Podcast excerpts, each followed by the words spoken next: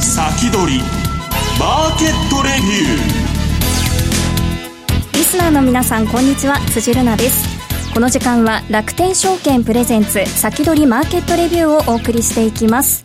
えー、第5週目は楽天証券スペシャルデーでお送りします。今日はなんとダブル正幸さんでお届けしていきたいと思います。ねはい、さあそれでは早速ご紹介していきましょう。楽天証券経済研究所シニアマーケットアナリストの土田正幸さんです。よろしくお願いします。よろしくお願いします。土田正幸です、はい、はい、そしてお二方目の正幸さんもご紹介させていただきます。楽天証券経済研究所チーフストラテジストの久保田正幸さんです。よろしくお願いします、はい、え久保田です。よろしくお願いします。よろしくお願いします。さてえ今週は日銀と FOMC ですが、はい、日銀の方は躊躇なく躊躇なくとは言っていますがあんまり何もなかったですよね。そうですね。まあ正直動けないという部分はありますよね。やはり今晩控えている FOMC の結果待ちっていう部分がありますんでそれを受けて次どうするっていうまあ、はい、そうなってしまいますとまあ言えることは限られてしまうのかな。そんな印象ですよね。はい。そして注目が今日の FOMC ですけど土田さんはどう考えてますか、はい、そうですね。大方のマーケットの見方通り、まあ、0.25%の利下げですか、まあまあ、多分これをやってくるんだろうと思います、まあ、問題なのはその後ですよね、まあ、声明文しかりなんですが、はい、この後さらにこう利下げをするまあ、姿勢を示すのかしたらどういう時に利下げを考えるのか、まあ、そういったところを含めてですね、まあ、すでにマーケットその利下げを織り込んでいる部分ありますんで、まあ、市場の反応と照らす合わせながら明日の動向は非常に気になるところだと思いますね。米国株がどう動くのかっていうところがまず気になるところですよね。上がるのか下がるのか、はい、久保田さんははい、えっ、ー、と今私あの明日の朝8時にリリースするレポートの下書き書いてきたんですけども、はい、えー、えー、そうです。0.25%の利下げが実施されたが、えー、あのパウエル FRB 議長のえー、あまりハト派発言がなかったことから、えー、ニューヨークダウは反落したって書いてあるんであのそれそれがそれが私のということですね。もう未来書かれてるんですねその通りになればあの書き換えないでそのままリリース。あの逆にだったらあの、えー、書き換えます。じゃあもう今久保田さんの願いを私聞き届けましたところで皆さん明日の朝8時にトーシル見てくださいということですね、はいえー、この番組 YouTube ライブでも同時配信しています。動画配信についてはラジオ日経の番組サイトからご覧ください。皆さんのメッセージもお待ちしています。今日も投資に役立つ話題をたくさんお送りしていきます。それでは番組を進めていきましょう。この番組は楽天証券の提供でお送りします。貸し株サービスってご存知ですか？貸し株サービスとは、皆さんが保有している株を楽天証券に貸し出すことで、相応分の金利が受け取れるサービスです。つまり、株のレンタル料が受け取れるのです。楽天証券の貸し株サービスはメリットいっぱい。年率1%以上のボーナス金利が受け取れる銘柄を多数提供しています。さらに、貸し株サービスを利用しつつ、株主優待や配当金がもらえるコースもご用意しています。詳しくは楽天証券貸株サービスで検索。楽天証券の各取扱商品などに投資いただく際は、所定の手数料や諸経費等をご負担いただく場合があります。また、各取扱商品等は価格の変動などによって損失が生じる恐れがあります。投資にかかる手数料等及びリスクについては、楽天証券ウェブサイトの投資にかかる手数料等及びリスクページや、契約締結前交付書面等をよくお読みになり、内容について十分にご理解ください。金融商品取引業者、関東財務局長、金賞第195号、楽天証券株式会社。ウィークリーマーケットレビュー。ここでは楽天証券経済研究所の土田正幸さんに今日はですね日米中の株価を見通すということで伺っていきたいと思います。そうですね。先週、はい、予告した通りですよね、はい、中国の話が聞きたいというリスナーからの要望に応えてということですが、はい、今日中国の PMI も出ましたよね。そうですね。えっ、ー、とまあ中国の PMI って実は2つありまして、はい。1つはあの民間のですね調査団体が発表している PMI とあとはまあ国家統計局っていう、まあ、国が出している PMI がありまして、今日発表されたのはまあ国が発表している方の、まあ、PMI になります、まあ、いわゆるこう国営企業を中心とした、まあ、データがまあ揃っているっていうところで、まあ、注目度は高いんですけどもで出てきた数字見てみますと、はい。えっ、と一応製造業と非製造業分かれているんですが、えっ、と製造業がですね、えっ、と7月分49.7というところで、まあ、6月が49.4でしたので、まあ、0.3ほど上昇した形にはなるんですけども、まあ、予想が49.5とか6だったので、まあ、ほぼほぼ予想通りだったんですけど、まあ、いわゆるこの PMI っていう数字は50を割れるとあまり景気良くないっていうふうに解釈されますんで、はいこの50割れというのが、まあ、一応3ヶ月続いた格好にはなりますよね。はい。さあ、それでは今日はですね、資料をたくさん作ってきていただいたので、ぜひ YouTube ライブでその資料をご覧いただきながらお話伺っていきたいと思います。はい。はい。まず1枚目の資料ですね。そうですね。あの、日米中の株価推移をですね、まあ、昨年末をまあ100として、まあ、今年に入ってどうだったんですかっていうのをまあ示したものが、まあ、このグラフにはなるんですね。まあ、上海総合指数、ニューヨークダウ、あと日経平均ですね。で、これ、一昨日時点の、一昨日の取引終了時点の数字なんですけども、まあ、上海が119.3、はい。で、ニューヨークダウが116.6。で、日経平均が108.0というところで、まあ昨年末と比べて、まあ今年ですね、この3つの株価指数ともに一応プラス圏ではあるんですが、はいまあニューヨークダウよりもですね、上海総合指数のが値が高いはい。ですね。はいまあこれを見ると中国株って非常にいいように見えてしまうんですこのが、米中貿易戦争があって中国の方が有利なのかっていうふうに見えますよね。そうですね。これあくまでも昨年末と比べて今年に入ってからなんですけども、はいただ今マーケットが注目してるのってやっぱ米中摩擦の行方じゃないですか。はいじゃあ米中摩擦が始まる前から比べるとどうだったんですかっていうのがもう一枚のチャートになりまして、はい。まあ、これはですね、まあ、ちょうどこう2017年末を100としたチャートになっていきます。で、これなんですけども、いわゆるこう、米中摩擦というのが、マーケットの話題となったのが、まあ、去年の春先ぐらいはいからなんですね。で、まあ、チャート見ていただくとわかるように、米中摩擦というのが、こう、懸念され始めてから、上海総合指数が、ガタガタガタとこう、下がっていってるんですこよね。れを見るとアメリカの方が株価は高いんですね。そうですね。で、まあ、あの、米中摩擦が始まる前を100とするとですね、実は上海総合指数というのは、まだ8割ぐらいしか株価は戻してないと。はいで、ニューヨークダウの方は、まあ、先ほど冒頭のオープニングでもやっぱありましたように、FOMC、まあ、要は、あれですよね、利下げ期待というところで株価上げてますので、はいまあ、その分ですね、あニューヨークダウの方が110というところで非常に強いと。じゃあ日経平均どうなんですかっていうと、はいちょうどこのニューヨークダウと上海の間で揺れ動いているとはいいうところですね。まあ、若干、上海寄りなのかなと印象はあります。やっぱりその、まあ、足元、決算発表シーズン。入りまして、まあ、いろんな企業から決算出てはいるんですが、はいやはりあの、業績いまいち、もしくはこう、良くないなっていうところの、まあ、背景としては、やっぱこう、中国の景気減速ですとか、米中摩擦の影響を受けてますんで、やっぱりこう、日本の製造業、まあ、一部サービス業もそうなんですけども、サプライチェーンの中にですね、いわゆるこう、中国企業との取引、中国のマーケットの関わりっていうのがありますので、やっぱその分ですね、どうしても、こう、日経平均中国株寄りにはなってしまうのかなといった要素はあるかと思います。今お話にもあったように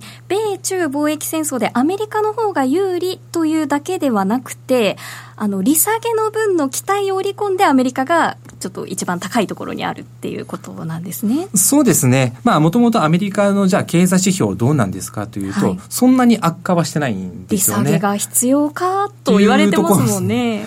なんですよね。まあそもそもこう利下げ期待で株価は上げてるんですけども、まあじゃあ利下げって必要なのかっていうふうになってくると多分見方というのが割れてくると。やっぱ予防的な利下げって必要だよねっていう人もいれば、まあ変にですね、まあこういうふうに金融緩和をして、まあ後々の加工を残す必要はないんじゃないかっていう見方もありますんで、そういう面でもですね、まあ今回の FOMC 利下げ織り込まれてるんですけども、じゃあその利下げしました。その後のマーケットの解釈ですね、ちょっと非常に読みにくくなってるなっていうところはあると思います。パウエルさんの発言次第ですよね、そこはねそして続いては、そうですね。あの、となってくると、まあ、ちょっとこう日経平均が、まあ、いわゆるこう、上海寄りだと話したんですけども、じゃあ、米国と日経平均の動きですね。ここを比べてみましょうっていうのが次のチャートになってきます。はいこれ何かと言いますと、予想 PR。はい、の、まあ、推移なんですね。まあ、2017年ぐらいからの推移をずっとこう示してます。はい、よくこう、日経平均がですね、こう、上がりますよっていうこう予想される中の多くの一つの根拠として、やっぱりこう、PER で見た面で、まあ、アメリカ株に比べてだいぶ日本の PR の数字は低いですねと。で、まあ、当然この、アメリカが低い分、キャッチアップしていく。なので、まあ、上昇の余地はあるねっていう、はい、まあ、ロジックがよく語られるんですね。えー、でも、これを見ると、全然追いついていく気配なく。そうですね。わりかし、こう、パラレルに推移してってます。はいで、今、ちょっとこう、ニューヨークダウと日経平均の PR の差がちょっと拡大傾向にあるんですけども、はい、これはおそらく稼ぐ力の面ですね。今、決算シーズンに入りまして、やはりこう、中国景気とかの足を引っ張られる格好で業績に影響を与え始めてますんで、ただアメリカの方は、利下げの方を織り込んでて上がってるので、はい、その分ですね、拡大していると。確かに。はい。まあ、ここら辺のですね、修正っていうのは入るとは思うんですけども、じゃあ一気にですね、この PR の水準が、ニューヨークダウンの方に日経平均が近づいていけるかっていうと、そこは微妙なんですよね。そうですよね。アメリカ株は最高値を更新していたりしても、翌日の日経平均はついていかなくて、マイナスで始まったりする日なんかもありましたもんね。はい、そうですね。まあ、そもそもこう PR というのは、一株当たり利益と株価を比べたものなんですね。はい、まあ、要はこう、企業というのは、まあ、持ってる資本を使ってビジネスをして、まあ、稼いだのがまあ利益ですよね。じゃあその稼げる力が株価と比べて割高なんですか割安なんですかっていうのが PR なんですね。はい、逆にこう会社の価値を見たときに稼ぐ力だと持ってる資産があるじゃないですか。持ってる資産で比べたものがいわゆる PBR と言われるものなんですけども、稼ぐ力で見ると、じゃあアメリカの企業と日本の企業どっちが強いんですかと、やっぱりアメリカの企業が強いんですよね。ファングですとか、はい、それ見てるとですね。そういうところもあるんですね。そして今日まさに米中は協議をしているところですよね。そうですね。まあ、あの、これに関しては、まあ、何かしらの話が、まあ、進むんじゃないかとは言われてはいますよね。はい、と言いますのも、一応その協議に参加しているメンバーがわりかし大物なんですね。はい、まあ、中国側で見ていきますと、いわゆる劉鶴さんという、まあ、副首相ですね。はい、まあ、習近平氏の右腕と言われてる方が出てますし、あとはその商務大臣です。商務省の、まあ、商山っていう人も出てます。で、かたやアメリカ側なんですけども、まあ、アメリカの通商代表の、いわゆるこうライトハイザ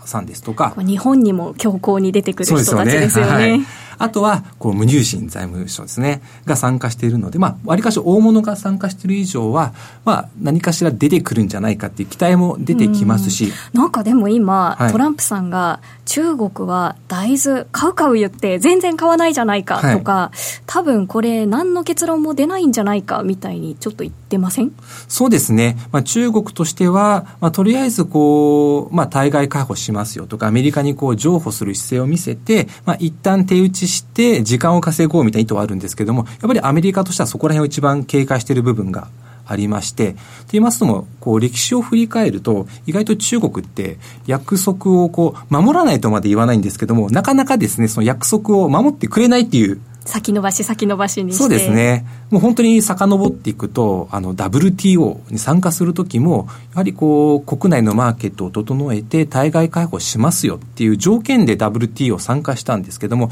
まだまだやっぱこう中国にこう海外企業がこう参入するビジネス障壁って高いですしあとはまあ2年前ですか、あの、IMF のですね、まあ、SDR 特別引き出し権ってあるそこの構成通貨に中国の人民元が入ったんですね。やっぱりそれも悲願だったんですけども、その時にも、やっぱり中国の、まあ、通貨制度、もしくは市場を開放していきますよっていう、やっぱこう約束といいますか、まあ、中国が表明したんですけども、じゃああれからこう2年以上経ってですね、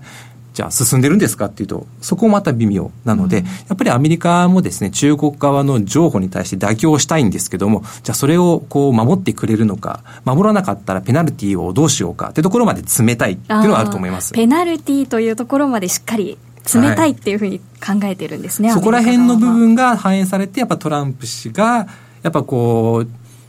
アメリカのこう例えば大豆ですとか農作物をこう買うと言っときながら、なかなか買わないやんけっていう、そういう部分に現れてるのかなと思いますね。一方、あの、ファーウェイの決算なんかも出てて、はい、上期はそんなに悪い影響を受けてないようでしたけど、中国側としてはファーウェイの取り扱いとか気になるところですよね。そうですね。まあ、ファーウェイがやり玉に挙げられる前に、その米中交渉、去年ですね、ZTE っていう。ありましたね。はい。い、わゆるこう、携帯とかをこう、作ってる会社があったんですけども、そこに制裁が加えられた時期がちょうどこう、春先から夏場にかけて、だいたい3、4ヶ月ぐらい。だったんですけども、もうそこの規制は解除はされてるんですけども、じゃあファーウェイも ZT と同じような状況にするのかどうかですよね。やっぱ報道ベースではですね、例えばこう北朝鮮の通信網の整備にファーウェイが関わったっていう、はい、こういった報道もありますし、あとはそのファーウェイの従業員ですよね。元人民解放軍の出身者がいるとか、国家機関の出身者がいるとか、元ハッカーがいるとか、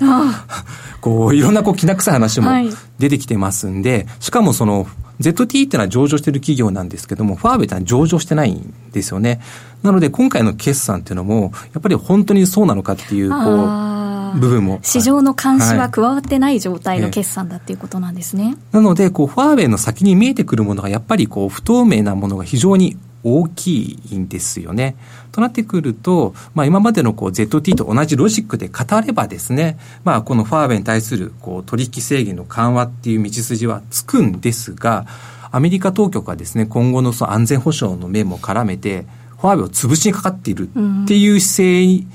っていうふうに解釈をすると、多分この米中摩擦の構造って見えてくる景色がらりと。はい変わってきますので、まあ一つですね、まあ例えば、こう、ファーウェイが、まあちょっと仮の話ですよ。はい、ファーウェイが例えばアメリカのこう、株式市場に上場すると。そうすると、まあ、上場した以上は、情報開示義務っていうのが出てくるじゃないですか。はい、それである程度透明性を高めた上で、まあ、安全保障に関わらない部分、そこについては、まあ、取引の制限解除しますよとか、ちょっとファーウェイに関しては、一歩踏み込んだ話が出てくる可能性はあるのかなと。ファーウェイの上場っていうのも市場の目をしっかりとこう監視するっていう上では可能性があり得ると、そうです。まあ実質かなりハードルは高いですね。はい、やっぱそのファーウェイの株主構成を見るとやっぱ従業員の持ち株会なんですね。で、まあ、中国の企業というのは、もう会社の中に共産党の組織を設けることってまあ決められていますので、はい、多分おそらく従業員の持ち株会の背後には共産党の組織がある。なってくると、まあ、当然上場に伴って手放す分ですね、会社の経営権、まあ、一般の投資家にまあ、振り分けるわけですから、そこを譲れるかどうかっていうのはあるんですけども。はい。あの、ファーウェイの問題で、こう、ベトナムに工場を移したり、東アジアの方に工場を移したり、米中の問題で、で、そういうふうに中国からお金が抜けていっているんじゃないかなんていう話もあるんですが、はい、そういったことちょっと延長戦で伺っていきたいと思います。はい、土田さん、ありがとうございました。以上、ウィークリーマーケットレビューでした。売買手数料0円で ETF をお取引するなら楽天証券で。各国の主要経済指数、国内外の株式に少額から投資できる ETF。楽天証券なら売買手数料0円でお取引できることご存知ですか？楽天証券ならいつでも売買手数料0円で全84銘柄の ETF がお取引できるのです。気になっていたあの指数や資金が足りずに手が出なかったあの銘柄に投資をするチャンス。詳しくは手数料0円 ETF で検索してください。楽天証券の各取扱商品などに投資いただく際は、所定の手数料や諸経費等をご負担いただく場合があります。また、各取扱商品等は価格の変動などによって損失が生じる恐れがあります。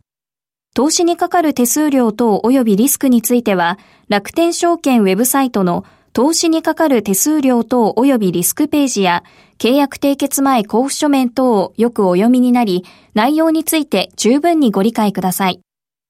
金融商品取引業者、関東財務局長、金賞第195号、楽天証券株式会社。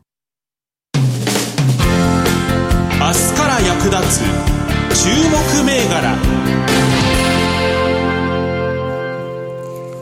明日から役立つ注目銘柄今日はダブル正幸でお届けしていますが、はい、えー、続いては、えー、楽天証券経済研究所チーフストラテジストの久保田正幸さんに伺っていきたいと思います、はい、よろしくお願いします。さあ今日のテーマは？はい、えー、高配当利回り株ですね。はい。えー、日本を代表する大型株で、えー、配当利回りが4%から6%まで達してきているんで、これがあの注目できると思うんですね。はい、あの、短期的な不安材料はいろいろあるんですけれども、えー、実際にその現実に株価が安いっていうものは、これは評価して、えー、積極的に買っていっていいんじゃないかというふうに思っています。はい、それで今日ご紹介したいのは、実はですね、えー、楽天証券で、えー、アンケート調査をやってるんですけども、はい、えー、5月にですね、えー、行ったアンケート調査で、えー、あなたの一押しの高配当利回り株を教えてください。はい。で、えー、皆様からお勧めいただいた、あの、人数の多い順に、えー、人気上位12社というものを、はい、作って、まあ、ご紹介いたします。早速教えてください。はい。で、えっ、ー、と、資料をご覧にいられる方は、はい、あの、資料を見ていただきたいんですが、はい、えー、銘柄で申し上げますと、第1位が、えー、JT 日本タバコ産業なんですね。はい。えー、昨日時点での予想配当利回りが6.3%ですね。はいえー、JT は、あの、配当利回りが高いだけではなくて、実はですね、株主優待の人気銘柄と同じように、あの、ランキング取ると、それでも上位に出るんですね。タバコがついてくるとかですか、えー、タバコではないんですけども、はい、JT はですね、あの、タバコの他に食品をいろいろ作ってますんで、はい、えー、自社製品の食品ななどを、えー、6月、12月の、えー、株主に送るというのもあるんですね。はい、配当利回りとダブルなので、とてもいいと。で、JT、あの、とてもいい銘柄だなと思うのはですね、私もよく決算説明会行くんですけれども、はい、えこれあの、株主への利益配分に非常に、えー、熱心な会社です。えー、もしですね、えー、利益を伸ばしていくことができないときは、自社株買いをやることによって、えー、一株当たり利益を伸ばしていきますと言いますね、はい、これよくアメリカの企業が言う話なんですよ。すね、日本企業でそういうことまで言うとこないんですけど、理由ははっきりしてるんですよね。えー、JT の大株主は、えー、国です。はい。国は JT からのお金をしっかり、あの、いろんな予算などで使っていくっていうことなんで、はい、えー、JT は、あの、アメリカ企業並みに、えー、株主への、えー、利益還元に、あの、熱心な企業というふうに評価していいと思いますね。はい。JT 今日決算も出ています。そうですね。はい、あの、短期的な、あの、利益はあまり良くないんですけど、私、あの、短期的なことではなくて、えー、長期的な観点から、あのー、えー、配当利回り株を評価していいかどうかっていうのをお話ししたいと思ってるんですが、はい、ちょっと JT に深入りしすぎる前にですね、はい、次どんどん行きましょうか。えー、12銘柄、まず銘柄をお教えしたいんですけど、はいあと最初にあの12銘柄の中で私の投資判断先に言ってしまいますけども、はい、えー、第3位に日産自動車というのが出てきますが、話題の。えー、日産自動車は、えー、当面利益の低迷が続き、えー、配当金も維持できるかどうか、あの、しばらく厳しい情勢が続くと思うんで、日産自動車は今、あの、投資するのは少しリスクが高すぎるなと思っています。削減なんてニュースもありましたしね。そうですね。えっ、ー、と、正しい経営改革をやってると思うんですけれども、その成果が出るのに、まだ、あの、4、5年かかるかもしれない。で、一番の心配なのはですね、ルノーとの提携関係ですね。そうですね。えー、ルノーとの提携関係というのが、あの、非常に、あの、良くない組み合わせだと私は思ってますんで、えー、それが足を引っ張ると思います。はい。じゃあちょっと銘柄いってきますね。あと、はい、で、日産自動車以外は、えー、皆様の、えー、あの、おすすめの銘柄っていうのは、あの、えー、買っていっていい銘柄だというふうに私も判断しています。はい、で、第1位は JT で配当利回り6.3%で、第2位がですね、えー、オリックスです。で、こちらの配当利回り4.8%ですね。えー、オリックスも株主優待でも人気の銘柄です。で、第3位が日産自動車なんですが、第4位が、みずほフィナンシャルグループで、えー、配当利回り4.8%。で、第5位がですね、えー、通信のソフトバンクですね。これ親会社のソフトバンクグループじゃなくて、通信のソフトバンク。えー、コード番号9434の方ですけども、配当利回り5.8%。えー、続いて第6位が KDDI で、えー、3.8%。えー、第7位が三菱 UFJ フィナンシャルグループで4.7%。はい、えー、第8位がキャノンで5.3%。第9位が武田薬品で4.9%、第10位が NTT ドコモで4.6%、第11位がトヨタ自動車で3.3%、第12位が三菱ケミカルホールディングスで5.5%ですね。はい。で、えっと、こういった銘柄を、あの、短期ではなく、え長期で、えー、高配当利回り株として評価していいかどうかということを判断するために、はい、4つの条件があるというふうに思ってます。はい、えっと、スライド見ら、ご覧になられる方は、えっと、ご覧になっていただきたいんですけども、はい、えー、配当利回りは確定利回りではないと。で、将来、えー、減配になりにくい4つの条件として、第1番、業種ですね。不況に強い業種に属するという、まあ、よくディフェンシブとか言われるものですね。株ですねそうですね。で、第2位が、えー、規模なんですけども、これはあの、えー、売りだ、売上高規模が大きいということで、大型株がいいということですね。えー、で、第3位は財務内容がいい。第4位が収益力が高いということですけども、はい、まず第1と第2の条件でチェックしたのが、はい、え次のスライドですね。業種と規模でチェックをしました。はいえー、人気の第1位から第12位まで大型株というところには全部丸ついてます。はい。これ、あの、全部日本を代表する、えー、大型有料株ということで、規模に関しては全部丸ですね。はい。で、不況に強いかどうかということで言いますと、えー、まあ、あの、輸出企業とかは、あの、罰がつきますが、はい、まあ、それだけで、あの、除外する必要はないと思っています。で、えー、残りのですね、えー、4条件まで含めて全部まとめてチェックしたのが、はい、あの、次のスライドなんですけども、はい、えっ、と、まずあの、人気の上位、えー、1位から6位までをチェックしたものが、えー、こちらの表です。えー、JT を見ていただきますと、不況に強い、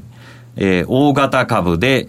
えー、財務内容が良くて、えー、利益率が高いということです、ね、全部合格ですね。そうですね。あの、喫煙者が減ってるといったような、あの、マイナス材料はいろいろあるんですけども、成長性が高いとは言えませんが、えー、高収益、高財務の、あの、えー、配当利回りを、えー、楽しんでいく銘柄としてはいいと思っています。はい。で、オリックスなんですけれども、はいえー、まあ、二つ丸がつけば、大体、あの、私は、あの、OK だと思うんですね。全部丸がつくっていうのはなかなかないんで、はい、えー、まあ、不況には弱い。えー、で、財務内容は、あの、まあ、三角ですね。悪くはないということで、オリックスもいいかと思ってます。で、日産自動車なんですけれども、えー、大型株だということを除けば、あと全全部あの丸つかないんですね。はい。えー、不況には弱いし、財務内容が少しやや、あの、三角、えー、悪化しているということ。あと、えー、利益率に関しても、あの、今極めて低いという状況ですね。